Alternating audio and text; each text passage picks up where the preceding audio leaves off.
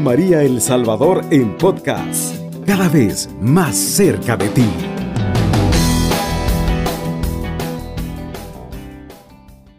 Pues vamos a compartir este tema en este día que tiene como título Querigma es transversal de la pastoral ordinaria de la parroquia. Vamos a iniciar con una oración. En el nombre del Padre, del Hijo y del Espíritu Santo. Amén. Amadísimo Señor, en esta mañana te damos gracias por el don de la vida.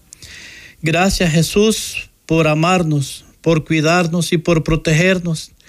Gracias Señor por todos los que cooperan en esta radio, por todas las personas que vienen a dar esa formación, información, por todos los sacerdotes que transmiten las misas de acuerdo a lo programado. Te pedimos también, Señor Jesús, por todos los luceritos, las coronas de estrellas, por todos aquellos cooperadores, directa o indirectamente, por aquellos que se, se están distribuyendo en las diferentes partes del país a reunirse, Señor, con las coronas de estrellas, a recoger esos fondos económicos para el sostenimiento de esta radio. Te pedimos, Señor, por todos los que sintonizan esta Radio María. Te pedimos por todos aquellos que están enfermos, por todos aquellos que están en los hospitales, por todos aquellos que están postrados en sus camas, aquellos que están condenados a andar en una silla de rueda. Te pedimos, Jesús, en esta mañana, por todos los que sufren de una o de otra, de otra manera. Todo esto te lo pedimos a ti que vives y reinas por los siglos de los siglos. Amén. Bien, queridos hermanos y hermanas, nuevamente bienvenidos. Soy el hermano Luis Funes de la parroquia San Juan María Vianney, Vicaría Foránea, Monseñor Rafael Valladares. Es para mí un gusto nuevamente compartir este tema, que es un tema bien fácil, claro de comprender, porque el querigma es como un punto central en los planes pastorales de nuestra parroquia, en nuestra pastoral ordinaria.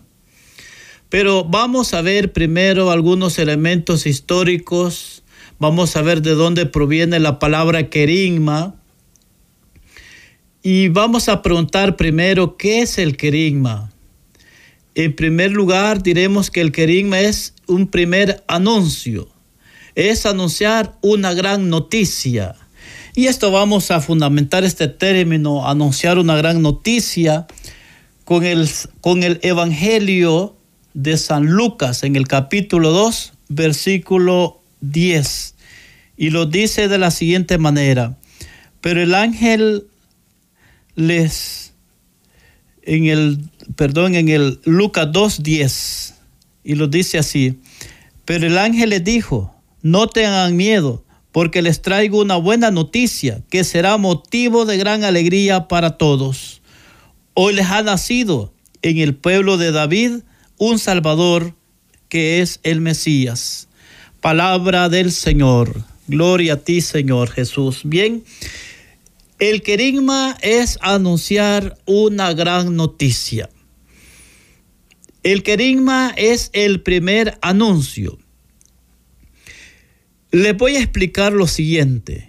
En el querigma primitivo de la iglesia, los historiadores que son especialistas en esta área misionológica expresan que el primer anuncio en, su primer, en el primer momento es el querigma primitivo de la iglesia, ese primer anuncio, esa alegría que ha inundado el corazón de los apóstoles porque ellos han sido testigos de la resurrección de Jesucristo. Ellos que caminaron, ellos que fueron esos, por eso en la liturgia de la Pascua de la primera semana después de la resurrección se habla de las apariciones del resucitado. Porque ellos que caminaron con Jesús, ellos que vieron lo que Jesús hacía, curaciones, sanaciones, liberaciones, estos hombres, estos hombres que en un momento se sintieron tristes por la pérdida de su maestro, estos hombres y mujeres que fueron los testigos de su resurrección, estas mismas personas reciben ese mandato misionero todo poder se me ha dado en, la, en el cielo y en la tierra. Vayan pues y hagan discípulos a toda la gente, bauticen, enseñen. Todo esto nos da a comprender que ellos recibieron del mismo Jesús ese mandato misionero. Por tanto, el querigma primitivo de la iglesia es, como lo decían los padres de la iglesia, el primer anuncio. Ese primer anuncio que tenía como finalidad promover la conversión. La conversión lo llevaba al bautismo. Una vez bautizado, era implantada la iglesia. Y así es como la iglesia iba creciendo. Es bien, es bien eh, oportuno explicar que cuando se habla el término iglesias en este sentido, es como que estemos hablando de la fundación de diócesis. Es como que estemos hablando de lo que le va a decir el, lo que va a decir el presbítero y doctor Eloy Bueno de la Fuente, la eclesiogénesis. Estas personas, por lo que creían, por lo que aceptaban por el bautismo, eran miembros de la iglesia. Y la iglesia crece, la iglesia florece, la iglesia da sus frutos y su iglesia camina cuando hay nuevos bautizados. A esto se le llama neófitos, nuevos en la fe. Entonces, queridos hermanos y hermanas, como lo dije, es el momento oportuno para poder explicar que la misión querigmática, estamos hablando de la misión querigmática. En algunas ocasiones creo que he comentado lo siguiente, que la iglesia nos enseña en su magisterio pontificio la misión con M mayúscula y la misión con M minúscula. La misión con M mayúscula es la misión Dei y la misión con M minúscula es la misión Eclesia. La misión con M, con M mayúscula es la misión de Dios. Es la misión de Dios. Dios mismo, que se hizo presente en la historia, caminó en la historia, se reveló en la historia para salvar a la historia. A eso se le llama también las procesiones trinitarias o las procesiones eternas, según la teología enseñada por Monseñor Vitorino Gerardi, obispo emérito de Tilarán, Costa Rica, y a la vez muy especialista en América Latina en la en la teología de la, de la misión y en la misión adyente. Entonces la misión de Dios es ese mismo, acontecimiento salvífico por el cual y en el cual Dios decide salvar a la humanidad, haciéndose presente en el Padre, en el Hijo y en la acción del Espíritu Santo. Entonces, para diferenciar, y ahí tiene raíz cuando nosotros decimos la misión querigmática. Lo voy a repetir. Yo tengo entendido que algunas personas hacen sus apuntes y con mucho gusto lo voy a repetir un poco más despacio. La M mayúscula, la misio Dei. La M minúscula, la misio Ecclesia. La M mayúscula, la misio Dei, es la misión de Dios. Al yente divinito del Vaticano II, desde el número 2, lo va a explicar bien claro, bien detallado, bien de forma secuencial la misión de Dios es que no puede haber misio eclesia si no hay la misio dei. En otras palabras, la misión no viene de la iglesia, sino que la iglesia viene de la misión, porque Dios es misión. Y la misión de Dios es y se realiza en la misión de la creación, en la misión de la redención y en la misión de la santificación por el Espíritu Santo. Entonces cuando ya los metemos en la misión del Espíritu Santo, ya estamos hablando de la misión eclesia. Y la misión eclesia es la misión de la iglesia. Y aquí surge la misión querigmática. O sea, no podemos hablar del querigma sin antes hablar de misión. ¿Por qué? Porque el Espíritu Santo, porque el Espíritu Santo procede del Padre y del Hijo como lo decimos en el credo, porque procede del Padre y del Hijo, que con el Padre y el Hijo recibe una misma adoración. ¿Cómo se le llama esto? Procesiones eternas. Procesiones eternas. Entonces, cuando ya hablamos de la misión del Espíritu Santo, ya estamos hablando de la misión eclesia. Y por eso es que el Papa San Juan Pablo II en Redenturis Missio le va a llamar que el Espíritu Santo es el protagonista de la misión lo que el Papa Pablo VI en Evangelii Nunciandi le va a llamar el Espíritu Santo es el alma de la misión de la iglesia. Por tanto, no puede haber querigma, no puede haber realización de la iglesia, no puede haber comunidades primitivas, no puede haber acción pastoral, no se puede cumplir lo que dijo Jesús, vayan, hagan, bauticen enseñen sin el nacimiento de la iglesia. El Espíritu Santo es el que le da vida a la iglesia. Por tanto, del Espíritu Santo y el compromiso de la iglesia surge el querigma, semilla que se esparce en la iglesia primitiva para que nazcan los nuevos cristianos. Naciendo los nuevos cristianos por el bautismo, crece la comunidad, surgen comunidades, surgen iglesias. Por eso es que el término iglesias se quiere decir en el sentido misionológico, se quiere decir, se quiere manifestar nueva diócesis. El pueblo santo de Dios que se va constituyendo como iglesia de la iglesia primitiva, surgen iglesias. Por eso el término que va a usar el padre Eloy Bueno de la Fuente, presbítero y doctor, el término eclesiogénesis.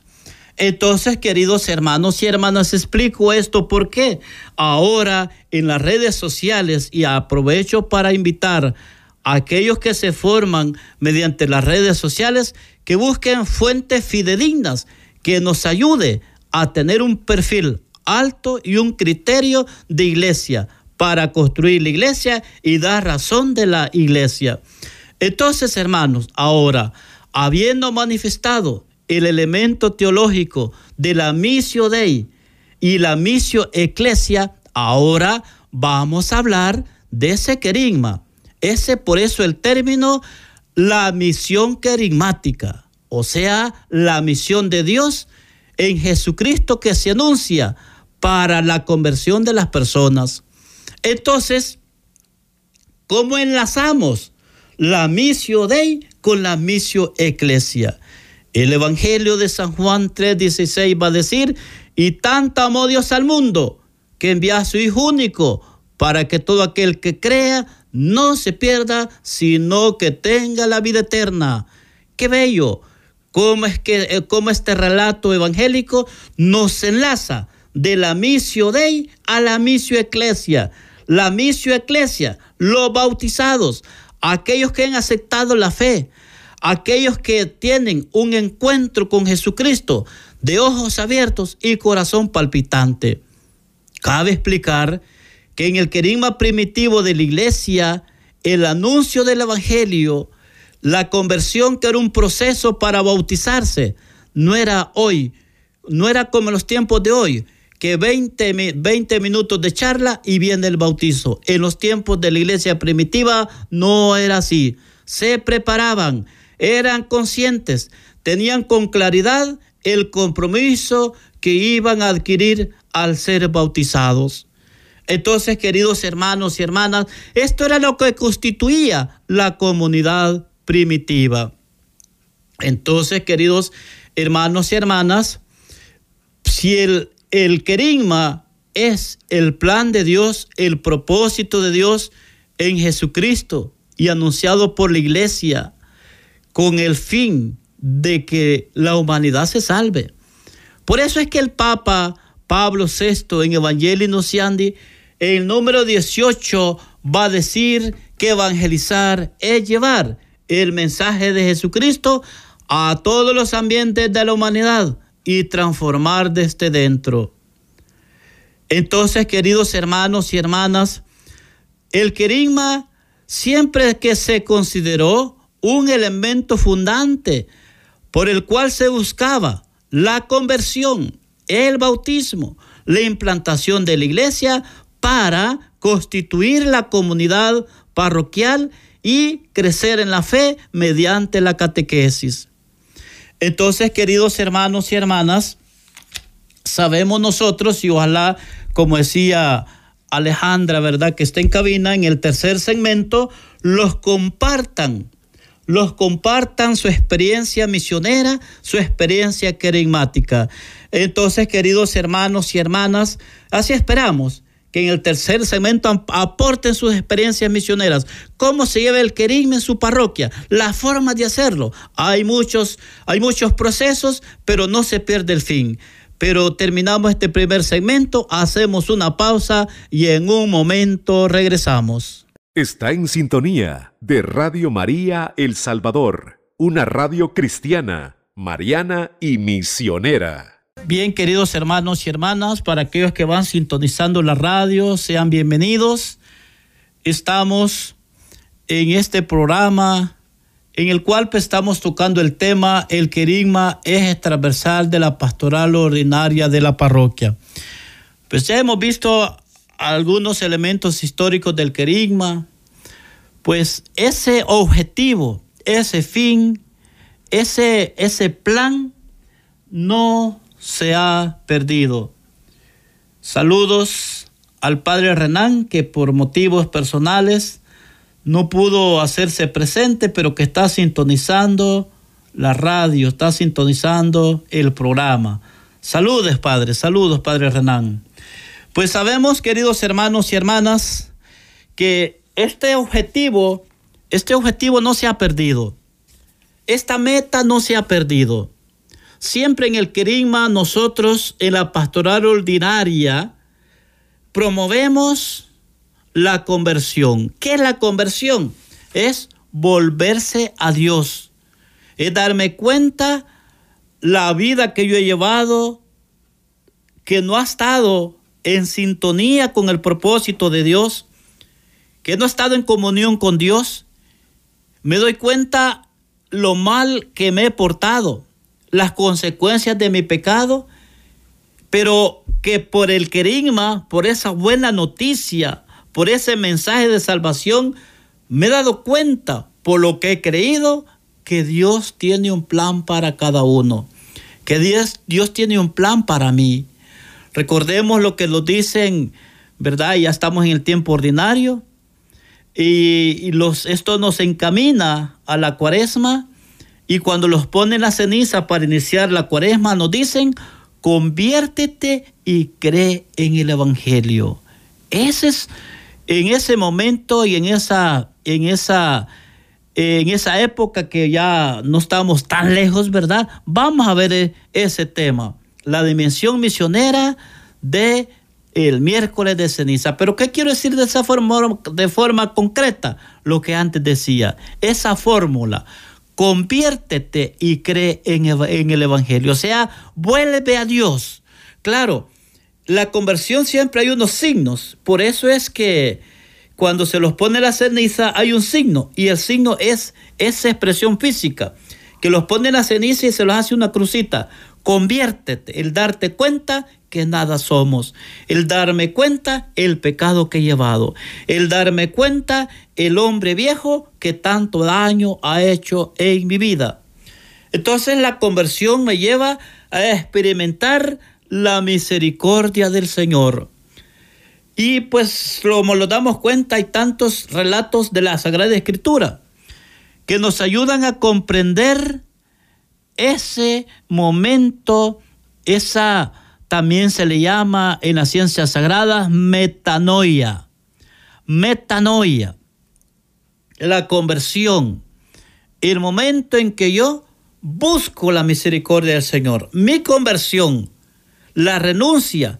Recuerden que en el querima y en los sacramentos, en el bautismo, hay algo que se llama las renuncias a Satanás y a sus obras. Entonces la conversión, vamos a decir, es volverse a Dios. Luego, fundamentado en el querima primitivo de la iglesia, la conversión daba como fruto el bautismo. Cabe explicar un elemento histórico que los primeros siglos de la iglesia, los que se preparaban para el bautismo eran evangelizados, eran catequizados, se preparaban por mucho tiempo. Luego eran presentados ante el obispo y esto se le llamaba tradicio símbolo y se les daba el credo. Se les daba el credo así en forma de rollo, pero tenían que llevar dos testigos y ahí tiene origen los padrinos. Entonces, recibía de forma solemne, en, en volumen, como en un percamino, el credo y tenía y se iba, lo recibía de forma solemne y se, y se iba a vivir su vida y tenía que cambiar su, su vida de acuerdo a lo del credo, porque todavía la Biblia no estaba copilada el 100%. Entonces, cuando aquella persona se sentía ya consciente, capaz, tenía con claridad de vivir la fe, recibía las aguas bautismales. Y esto se le llamaba admisio símbolo. Era admitido en la fe de la iglesia. Entonces vemos cómo esos dos momentos, el primer momento, tradicio símbolo, recibía el credo y llevaba esos dos testigos y se iba como viandante en la vida, pero trataba, procuraba de hacer la voluntad del Señor. Cuando ya tenía claridad de lo que iba a recibir, iba a la iglesia en forma solemne y recibía el admisio símbolo, admitido en la fe de la iglesia y era bautizado en la vigilia pascual. Lo explico de esa forma porque esos son los elementos históricos, son las raíces de cómo el cristianismo fue creciendo, fue creciendo en el sentido no solamente como dice un autor, la iglesia no crece por, por masa, sino por corazones que creen, comunidad que camina junto en fraternidad, que crece y se alimenta por la Eucaristía y educa en la, se educa en la fe mediante la catequesis. Entonces, esto, la conversión y el bautismo, hacía que la implantación de la iglesia. Implantación. La implantación que indica algo que se ha sembrado, algo que está floreciendo, algo que se le ve, que algo que expresa vida, la implantación de la iglesia. Por eso vamos a leer un relato de la Sagrada Escritura de los, de los hechos de los apóstoles en el capítulo 2, versículo 41. Así pues los que hicieron caso de su mensaje fueron bautizados. Y aquel día se agregaron a los creyentes unas tres mil personas. Y eran fieles, eran fieles, con, conservaban la enseñanza de los apóstoles, en compartir lo que tenían, en reunirse para partir el pan y en la oración. Todos estaban asombrados a causa de los muchos milagros y señales que Dios hacía por medio de los apóstoles. Todos los creyentes estaban muy unidos y compartían sus bienes entre sí. Y ese es un elemento importante. Esa es una identidad de ser iglesia, la unidad. La unidad y la caridad son dos elementos constitutivos de mi ser iglesia, de lo que somos en virtud del bautismo.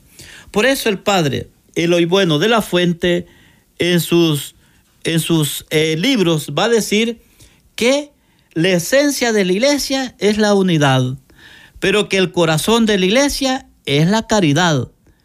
Entonces, una iglesia implantada que no solamente se reúne para dar culto de adoración, sino una iglesia implantada que va creciendo en fraternidad, pero que va creciendo en la caridad, que va creciendo en las oraciones, pero que va creciendo también por aquel gesto de compartir el pan. O sea que en este texto bíblico de Hechos 2, 41, 43, vemos como con claridad la implantación de la iglesia. Iglesia que el primer momento fue la conversión, o sea, el anuncio del Evangelio, el querima que vino a despertar la conversión de las personas. Y si no, pues recordemos aquel relato de Hechos 2.26, aquel etíope. A mí me gusta mucho este texto bíblico. En los fundamentos bíblicos de la misión es un elemento esencial. Cuando este etíope iba leyendo la profecía de Isaías, no comprendía pero el ángel del Señor, tomado por el Espíritu Santo, le dijo a Felipe, alcanza a esa persona que se dirige a Gaza. Viene este misionero, este hombre que lleva el querigma, se acerca a la carroza del etíope y le va a preguntar, ¿comprendes lo que estás leyendo? Porque muchas veces nosotros leemos la escritura, pero hay nadie, no hay nadie quien lo explique. Leemos los textos bíblicos, leemos la Biblia, pero sin a veces sin un rumbo litúrgico, sin una dirección litúrgica y eclesial. Ahora está el calendario litúrgico. Y a veces no hay nadie que me lo explique en clave misionera. No hay nadie que me lo explique con base apologética, con base exegética, con base antropológica e histórica. Pero en clave misionera este hombre, Felipe, el enviado, el misionero, le va a preguntar, ¿comprendes lo que vas leyendo? Y le dice aquel etíope, ¿y cómo lo voy a comprender si no hay nadie quien me lo explique?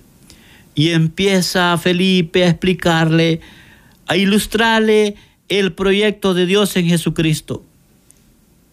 Llegó un momento donde aquel hombre, el Espíritu Santo, llegó a su mente y a su corazón. Eso es lo que buscamos en el querigma, eh, que es en la pastoral ordinaria de la iglesia, salir de esa rutina, de esas costumbres y que el querigma busque la conversión de las personas a la luz del Evangelio, en clave misionera las catequesis, las explicaciones de la Biblia, la homilía, usted que es sacerdote, usted que es monjita, que es seminarista, en clave misionera. Seamos como Felipe, expliquemos el Evangelio a la luz del Espíritu Santo. ¿Por qué? Porque cuando recordemos que dijimos a un inicio que el Espíritu Santo es el protagonista de la misión, no eres tú porque eres una, una persona intelectual, no porque soy teólogo, porque soy catequista, porque soy maestro. No, el Espíritu Santo es el protagonista. No somos nosotros y cada quien desde su condición. Entonces viene aquel hombre que iba siendo evangelizado. Llegó un momento donde, había, donde ahí había agua. Había agua. ¿Quién pide, dijo, según la Biblia del peregrino? ¿Quién pide que yo sea bautizado? Y el misionero le va a decir, es posible si crees de todo corazón. Y eso es lo que buscamos en el querigma, en la pastoral ordinaria de la iglesia. Que las personas abracen la fe, que las personas se sometan a lo que Dios quiere, al propósito de Dios. Entonces viene y este hombre es bautizado. Luego que bautizado, este hombre se va feliz, se va contento ¿Por qué? Porque ha recibido la fe, ha aceptado la fe. Y como lo dijimos, en la conversión que lleva como fin aceptar la fe, hay signos concretos.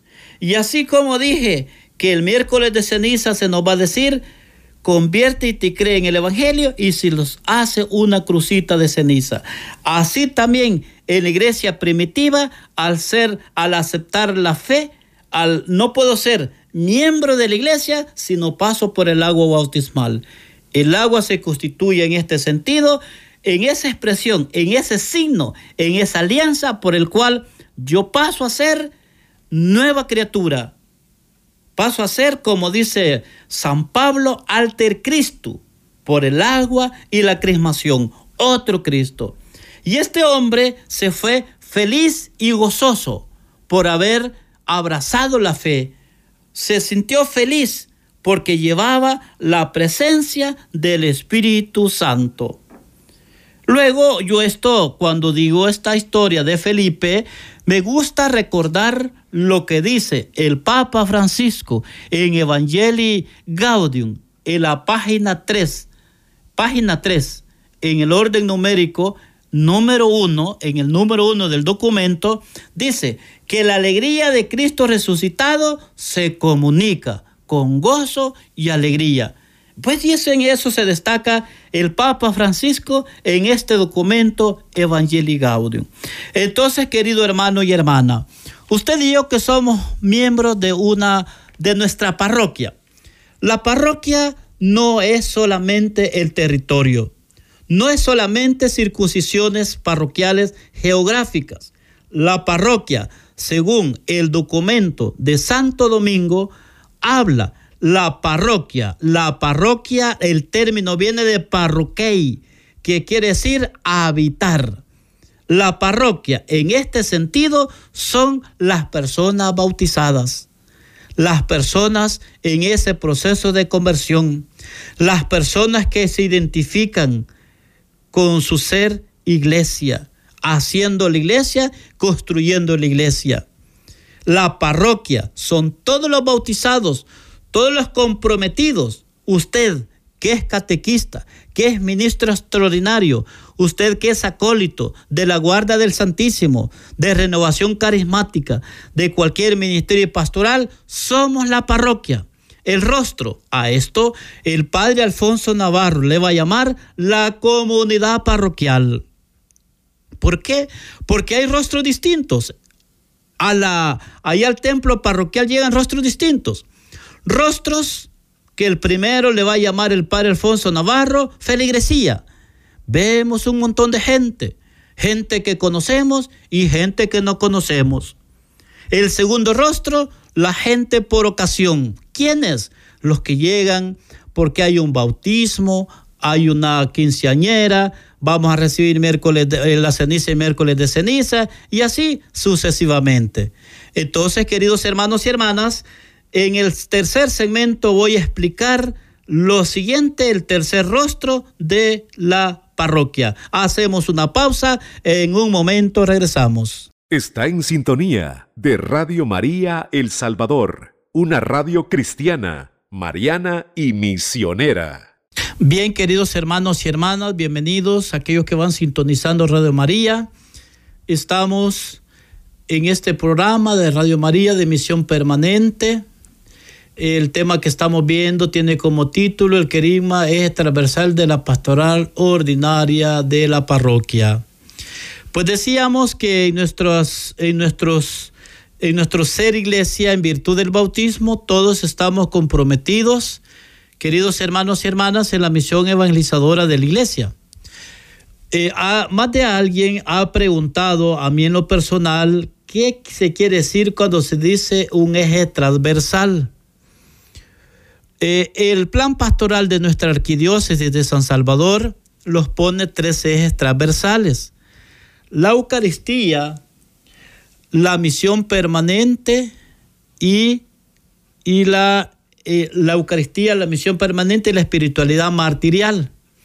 Entonces, un eje transversal es un punto central, es un punto de referencia en el cual giran cosas que son como secundarias o cosas que nos llevan a comprender y a vivir mejor ese elemento central, un eje transversal. Bien, entonces, cuando nosotros hablamos de, de la, el querigma, un eje transversal de la pastoral ordinaria de la iglesia, quiere decir que en nuestros planes pastorales siempre, bueno, tendríamos que tener un plan pastoral, no un programa parroquial, eso es, muy distinto, sino un plan pastoral con un objetivo general y un objetivo específico. Y en el objetivo general menciona un eje transversal de forma así, de forma general, como ya, ya lo dice. Y luego el objetivo específico lo pone más concreto. Por ejemplo, un, un, este, un objetivo sobre el querigma podría ser eh, anunciar el mensaje de Jesucristo buscando la conversión de las personas para el crecimiento de nuestra comunidad parroquial. O sea que el querigma tiene que ser, ese eje transversal, tiene que ser lo principal. lo fundamental. Eso se dice en clave misionera. ¿Por qué? Porque la parroquia va a crecer, la parroquia va a florecer, la parroquia va a tener una mejor ministerialidad si el querigma se lleva como tal. El querigma que tiene que ver y partir del testimonio de los misioneros, para que los misionandos, más que crean por lo que les enseñamos, crean en Jesús por el testimonio que damos. Porque eso es bien importante. Querido hermano y hermana, usted que a lo mejor es de la pastoral misionera, del equipo de evangelización, de, bueno, los párrocos, cada quien a su estilo le pone eh, distintos nombres, pero no pierde el fin, no pierde el objetivo, que el centro es la misión evangelizadora. ¿Por qué? Porque algunas parroquias le llaman equipo de evangelización, pastoral misionera, pastoral profética, es lo mismo, pero lo central es que se anuncia Jesús. Aprovecho para, para felicitar saludar a la vez a la hermana Mariela Elizabeth Beltrán de la parroquia San Matías. Un saludo a ella, a su mamá y a su abuelita. Entonces, queridos hermanos y hermanas, el querigma tiene que ser un elemento esencial, un elemento fundamental. ¿A qué se debe que las personas sean catequistas, acólitos, ministros extraordinarios, agentes de pastoral, se debe a que el querigma llevó y llegó al corazón de ellos por la acción del Espíritu Santo. Pero a la vez quiero explicar que en este sentido, todos los que estamos en un ministerio laical tendríamos que haber pasado por el querigma. El querigma que tiene cosas como específicas, la etapa de evangelización, pero también el retiro querigmático.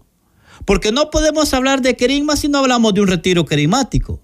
No podemos hablar de querigma si solo nos quedamos a la parte así propia de evangelizar sin un compromiso concreto. O sea que el querigma tiene que llevarme a tener un encuentro con Jesús de ojos abiertos y corazón palpitante. Y luego de formar y ser parte de ese querigma, ya viéndolo como un proyecto, como un proceso, tengo que ser parte de las pequeñas comunidades o también hay que ser honesto, en nuestra arquidiócesis, en nuestra iglesia existen también los movimientos. Pero yo lo veo y lo digo partiendo de los autores, del punto de vista de los autores, el título retiro de evangelización o retiro querigmático. ¿Por qué? Porque el retiro carismático es como la plenitud de lo que yo he conocido y creído y aceptado de Jesús. ¿Por qué? Porque en el retiro carismático yo consolido el querigma que se me anunció. Pacto con Dios y la iglesia, ese evangelio que se me anunció. Luego salgo a formar parte de pequeñas comunidades o grupos de oración. O grupos de oración. Entonces, ¿qué quiero decir? que nadie debería de estar en ministerios si no ha pasado por el querigma. Nadie debería ser catequista, de liturgia, lector, monitor. ¿Por qué? Porque el querigma a mí me ha consolidado. Tengo con mayor claridad mi compromiso con Dios y mi compromiso con la iglesia. Obviamente mi testimonio con los hermanos. Porque querigma no solamente decir, ah, ya creo. Pero hay que dar testimonio, hermano y hermana. Usted que es celebrador de la palabra, usted que canta en un coro, a usted que le gusta monitorear, que lo tome en cuenta su párroco. El testimonio, dice el Papa Pablo VI en Evangelio Nunciandi, en los contenidos de la evangelización, que el primer punto es el testimonio. El testimonio que tiene como fuente y origen me encuentro con Jesús, un encuentro de ojos abiertos y corazón palpitante.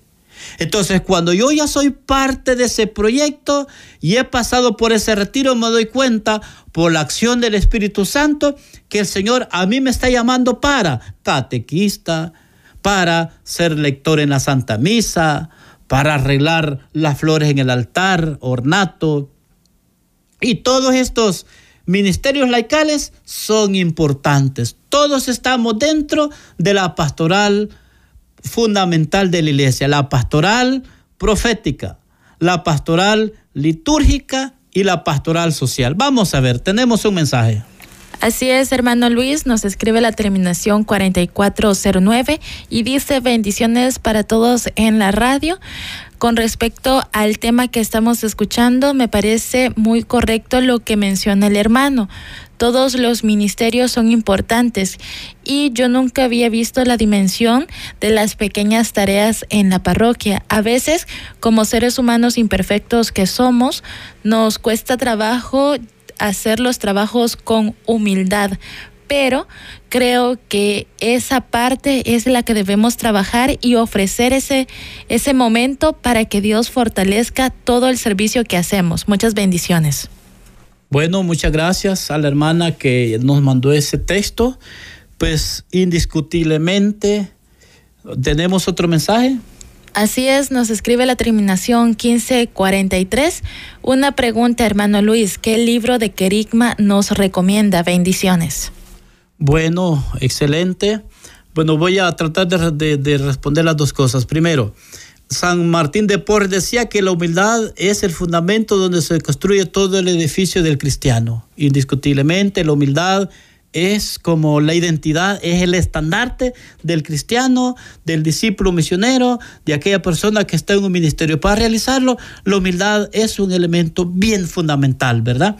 Luego, eh, ¿qué libro sugieron? En algunas, bueno, yo antes de, la, de la pandemia, antes de la cuarentena, perdón, pandemia todavía hay, pues me invitaban hacia parroquias. Después de la, de la, de la cuarentena ya no, acepta, ya no aceptado ¿verdad? Este, y mucha gente me preguntaba, mire, ¿qué libro lo sugiere? En primer lugar, todo proceso comienza primero formando a un equipo conductor, a un equipo que lleva la cabeza.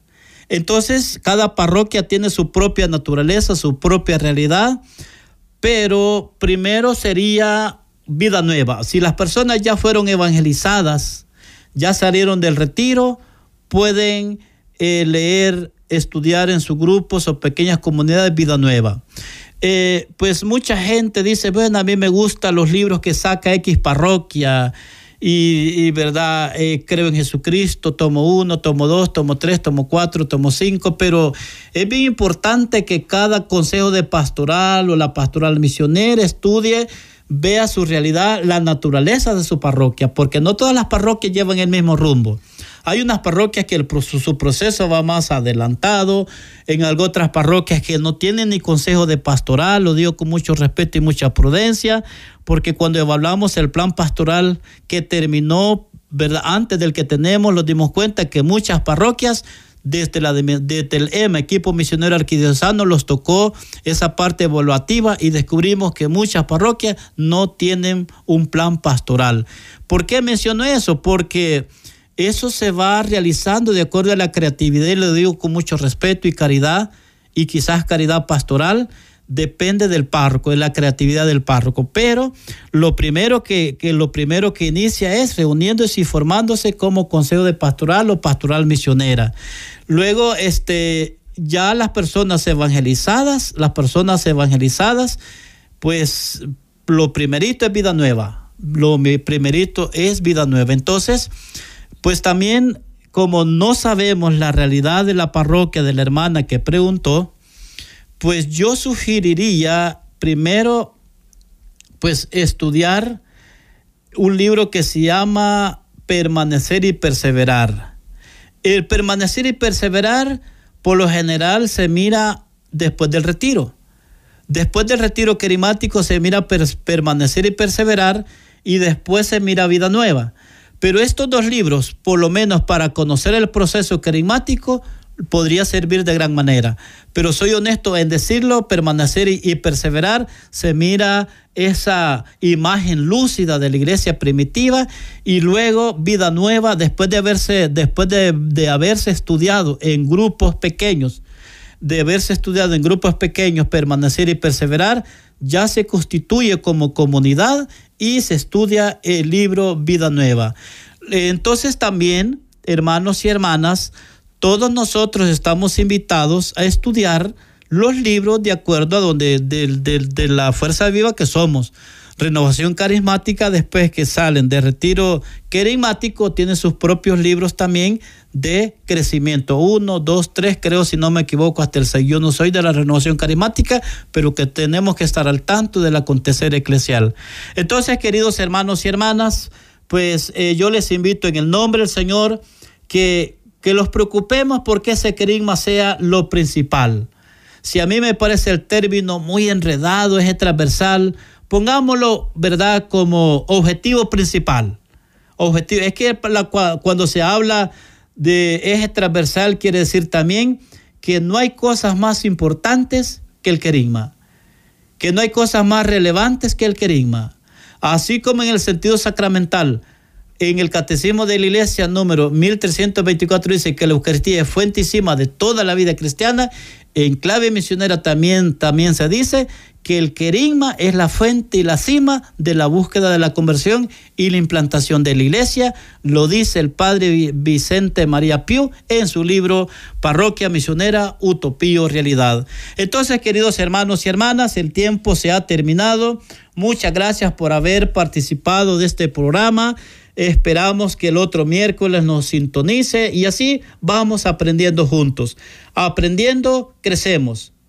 Creciendo, damos, damos razón de nuestra fe y estamos invitados a dar testimonio para, para formar y florecer en nuestras parroquias, parroquias con ese criterio, con esas parroquias, con ese compromiso misionero, con ese criterio de iglesia, con ese perfil de discípulos misioneros y constituir así nuestras parroquias a ejemplo de la comunidad primitiva, con ese querigma primitivo que tenía como finalidad la conversión, el bautismo, la implantación de la iglesia, la comunidad y la catequesis. Entonces, queridos hermanos y hermanas, muchas gracias. Que el Señor les bendiga grandemente por haber escuchado este programa y nos vemos, si Dios nos permite, el otro miércoles. Perseveremos y hagamos todo lo posible por hacer el bien, por ser personas de bien, para construir un mundo más justo, un mundo mejor, que esa es la identidad del misionero. Cubriendo todo El Salvador. Radio María, 107.3 FM.